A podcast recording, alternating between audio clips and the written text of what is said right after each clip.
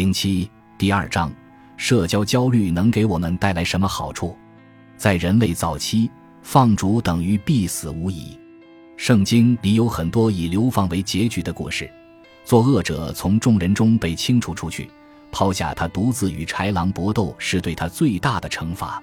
所以，还有什么能比让我们免于被抛弃的认知系统更有用呢？即使在今天，排除的重要作用也显而易见。在那些有严格限定、组织严密的群体中，我们与外面界限清晰。比如阿米什人的回避制度：如果你犯了错，被人回避，在承认错误之前，你所有的社会联系都会被停止，其他人不会和你一起吃饭，也不会和你说话。但现代的流放不仅局限于传统的宗教领域，在体育界被官方禁赛的有彼得罗斯、唐纳德斯特林。在政界被踢出局的有安东尼维纳、约翰爱德华兹；在商界引起诉讼的有杰弗里斯基林、伯纳德麦道夫。即使在今天，随时都有饮用水，在线购物也可以送货到家，我们仍需要群体提供我们必须的社会交往和爱。说到爱，少量的社交焦虑会让我们成为更好的伴侣，让我们更有觉察力、更体贴、意识更强。你可能在想。先等下，社交焦虑让我表现得怪异尴尬，他应该是排斥伴侣的。我懂你的意思。当你第一次约会在尬聊时，社交焦虑似乎毫无用处。但借用达尔文的术语，这就像猫的喵喵叫。社交意识和行为意志关系到维系和谐与安全，所以对大自然母亲来说，偶尔过火的风险也是值得的。毕竟，依据达尔文主义，有繁殖才能胜出。社交焦虑带来的不安可能让人不适，但从大局看，这只是小代价。有了高度敏感的社交烟雾探测器，我们的基因就更有机会遗传下去。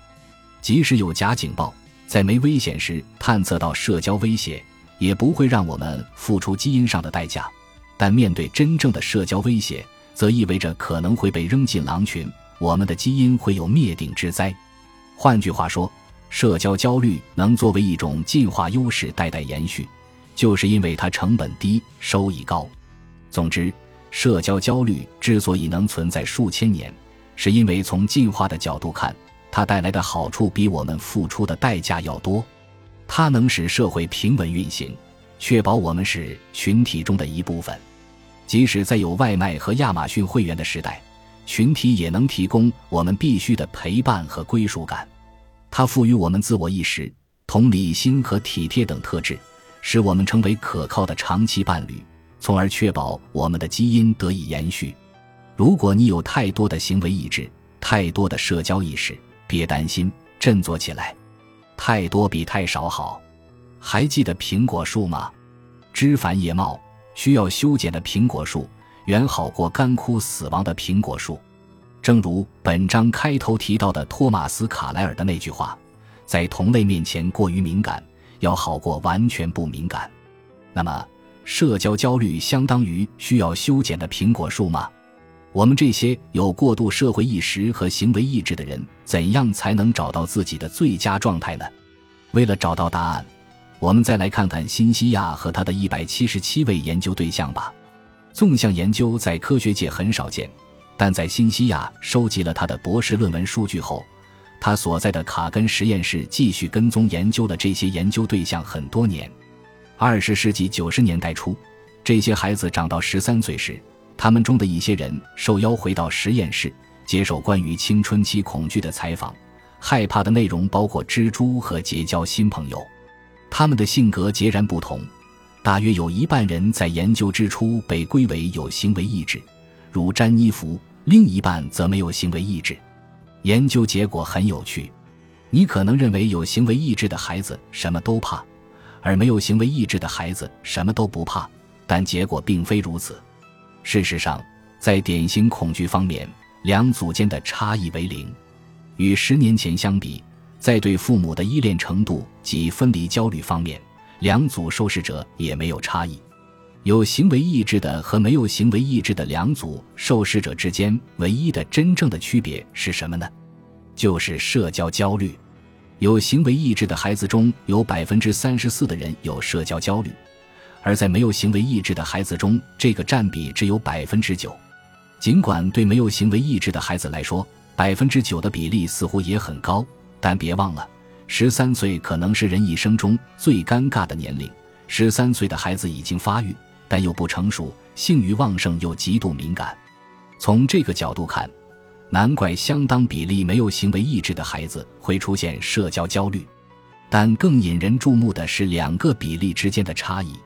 相比而言，苦于社交焦虑的有行为抑制的孩子，是同样有社交焦虑但没有行为抑制的孩子的三倍多。他们是过于茂盛的苹果树。行为抑制虽然在很多方面都很有用，但也更有可能造成了他们整个童年时期的社交焦虑。那么，百分之六十六有行为抑制却没有社交焦虑的孩子是什么样的？行为抑制已深入其骨髓，但他们仍感觉表现正常，这又是为什么呢？这就是甜蜜点。由于过去几年为安静证明的呼声高涨，这些人有了自己的名字——内向的人。内向的人终于迎来了属于自己的这一天。过去几年，安静和内向不仅得到了认可。还成了一种潮流，像艾米·舒默、盖伊·传奇和金卡戴珊这些看着最不内向的人都自称有内向的一面。我还记得在读苏珊·凯恩的畅销书《安静》时的那种吃惊。他怎么知道我更喜欢阅读而不是聚会？他怎么知道我喜欢独自工作而不是被迫合作？可以肯定的是，我也喜欢社交聚会，但事后必须休整一下。一天里，我需要不时与他人互动，以免无聊、孤独。但我更喜欢一对一的交流，而不是面对一大群人。你可能是个内向的人，但不焦虑。你可能喜欢独处或者和熟悉的人聚会，但在陌生人或职位更高的人面前，你也可以很自在。你可能不喜欢大型聚会或招待会，因为这些活动会消耗你的精力，但不是因为焦虑让你想躲在餐桌底下。你可以做到自信和自在，你也可能是个外向的人，但有社交焦虑。在卡根实验室的后续研究中，有百分之九的孩子属于这一类，而你恰好也是其中之一，这非常痛苦。想象一下，你要从别人那里获取能量，但同时又害怕他们。例如，你可能真的想和同事一起去酒吧，但又担心他们不希望你去。你可能喜欢聚会。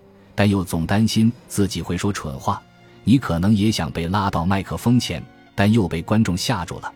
你可能很想和朋友一起过周末，但最后一刻却因害怕临时取消，这让你背上了古怪、不靠谱的名声。最重要的是，内向的人会觉得独处让人精神振作，而外向的人觉得是纯消耗精力。太多独处的确会让外向的人丧失精力和动力。怎么选择都不对。你不是懒洋洋的孤独着，就是感到尴尬和害怕。虽然对于有社交焦虑的外向的人来说，这种感觉就像是进退两难，但没人会把外向和焦虑弄混淆。而内向和社交焦虑的界限却很模糊。有社交焦虑的内向的人很常见，所以这两个词经常互换使用。有时社交焦虑甚至被认为是一种极端的内向。虽然是行为抑制导致了内向和社交焦虑，而且这两种特质经常出现在同一个人身上，但二者在概念上实际有很大差异。我们不仅要尊重内向性格，而且要克服社交焦虑，但二者之间的界限是什么呢？有以下四点：第一，内向是天生的，而社交焦虑是后天的。吉姆和詹妮弗出生时就有行为抑制，但请记住。吉姆的社交焦虑源于基因和习得，比如你被人欺负，就会知道有些同龄人刻薄凶狠。